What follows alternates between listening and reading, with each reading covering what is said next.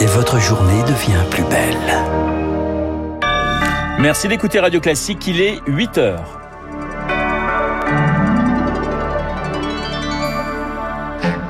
La matinale de Radio Classique avec Renaud Blanc. Elle promet d'aller plus vite et plus fort. Pas le temps de souffler pour Elisabeth Borne. Parmi les dossiers brûlants qui attendent la nouvelle première ministre, celui de la planification écologique. Elle en est directement chargée.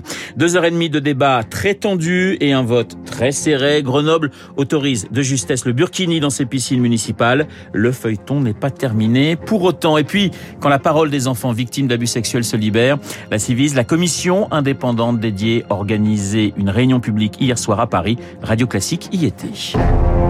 Radio classique. Il est 8h et à 8h, le journal nous est présenté par Lucille Bréau. Bonjour Lucille. Bonjour Renaud, bonjour à tous. À la une, Elisabeth Borne tout juste nommée et déjà au travail. À peine les clés de Matignon en poche, la nouvelle première ministre doit gérer une première urgence, composer son gouvernement. Il sera connu dans les prochains jours. Elisabeth Borne, très attendue sur la planification écologique dont elle sera directement chargée.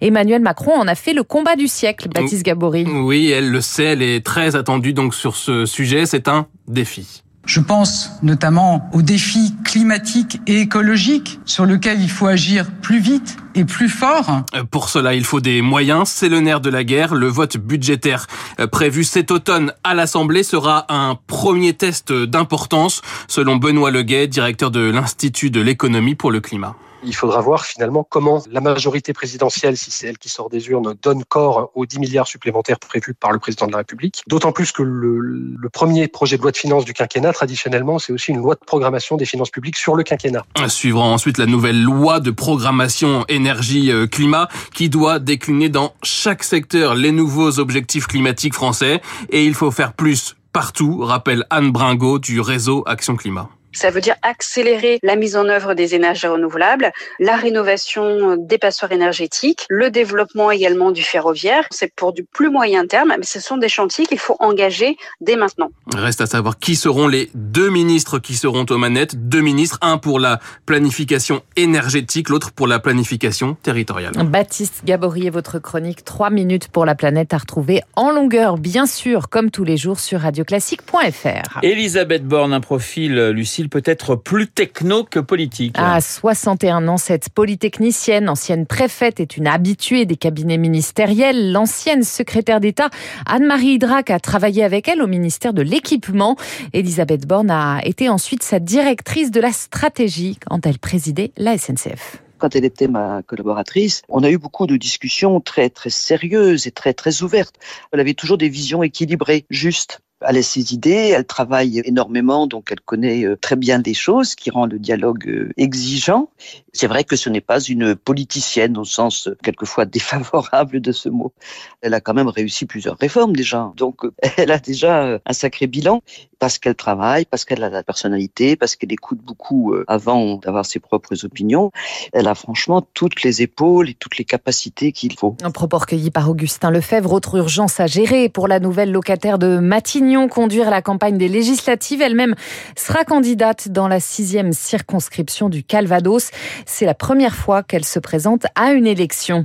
Elisabeth Borne qui prend son poste avec un chômage quasi stable au premier trimestre à 7,3% selon l'INSEE ce matin, à son plus bas niveau depuis 2008. Vous écoutez Radio Classique, il est pratiquement 8h04 à la une également, un bain en Burkini à Grenoble. Le conseil municipal de la ville a adopté hier soir une modification du règlement des piscines municipales. Sans le nommer, il autorise donc de facto ce maillot couvrant privé de certaines femmes musulmanes. Le vote a été très serré. Chloé Juel, 29 voix pour, 27 contre et deux abstentions. Oui, c'est une adoption dans la douleur après deux heures et demie d'échanges tendus. L'opposition dénonçant la croisade d'Éric Piolle. Si le burkini vous est si cher, portez-le vous-même, a lâché une conseillère municipale. Alors que dira précisément le règlement intérieur des piscines à partir du 1er juin? Le mot burkini n'apparaîtra pas dans le texte. Seront autorisées toutes les tenues fabriquées dans un tissu conçu pour la baignade, avec des formes ajustées près du corps. Et cette limite, le maillot ne devra pas être plus long que la mi-cuisse. Autre modification du règlement, la baignade seins nus sera autorisée. Mais le feuilleton n'est pas terminé pour autant, Chloé. Oui, le préfet de l'Isère va saisir le tribunal administratif de Grenoble. Une saisie sur instruction de Gérald Darmanin. De son côté, Laurent Wauquiez a annoncé que la région Auvergne-Rhône-Alpes, dont il est le président LR, cesse immédiatement toute subvention à la mairie de Grenoble. Grenoble qui devient la seconde ville à autoriser le port du Burkini après Rennes, c'était en 2018. La direction l'Ukraine à présent, des centaines de combattants évacués de l'usine Azovstal. Plus de 260 soldats ukrainiens ont pu quitter la Syrie de Mariupol hier, dont 53 blessés graves. Ils ont été évacués vers des territoires contrôlés par les forces russes. Ils pourraient faire l'objet d'un échange dans les jours à venir. En bref, Joe Biden attendu à Buffalo aujourd'hui dans l'État de New York, trois jours après une tuerie raciste qui a fait dix morts. Le président américain va tenter de trouver les mots. Des affrontements entre groupes armés sont en cours ce matin à Tripoli, c'est en Libye. Le gouvernement désigné par le Parlement est entré au lever du jour dans la capitale, mais le pouvoir exécutif rival refuse de laisser la place. Retour en France avec un sujet encore tabou qui touche 160 000 enfants par an, l'inceste et les violences sexuelles. Pour libérer la parole, la Civise, commission indépendante créée en mars 2021, organise une fois par mois des réunions publiques dans tout le pays. L'événement fait à chaque fois salle comble. Après Nantes, Bordeaux ou Nancy, c'était au tour de Paris hier, dans la salle 200 personnes. Elodie Wilfried. C'est d'abord le silence qui interpelle, et petit à petit ces mains qui se lèvent pour dire ce qui a si longtemps été tu. Un père, un cousin, un frère qui les a abusés dans leur enfance, comme cette femme, violée par son oncle il y a plus de 30 ans. Quand j'en ai parlé à ma mère, elle m'a demandé de me taire. Mon sang s'est glacé. Je n'ai jamais oublié. Je suis entrée dans le déni. Et quand on sort de ça, on a le sentiment d'être passé à côté de beaucoup de choses. D'autres témoignent pour dénoncer la défiance et l'incompréhension de la police et de la justice.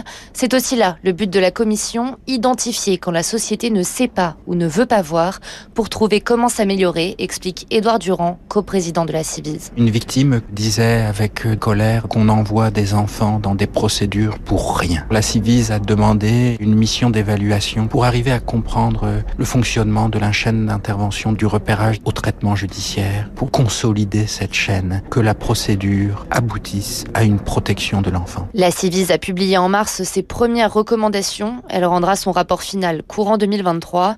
D'ici là, elle continuera à écouter les victimes. En sept mois, la commission a reçu 12 000 témoignages. Le reportage d'Elodie Villefrit à réécouter sur radioclassique.fr.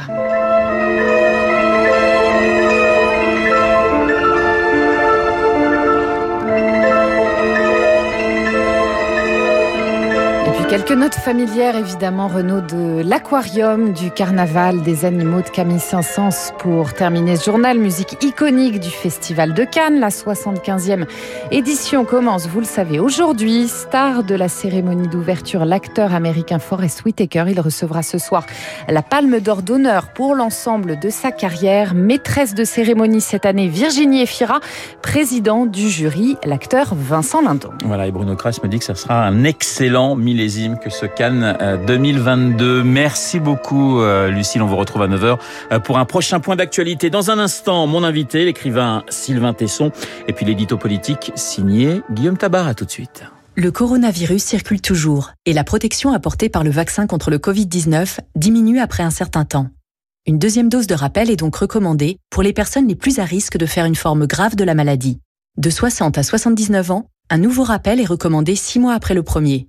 À partir de 80 ans, un nouveau rappel est recommandé 3 mois après le premier. N'attendez pas, prenez rendez-vous chez un professionnel de santé près de chez vous ou sur www.santé.fr. Ceci est un message du ministère des Solidarités.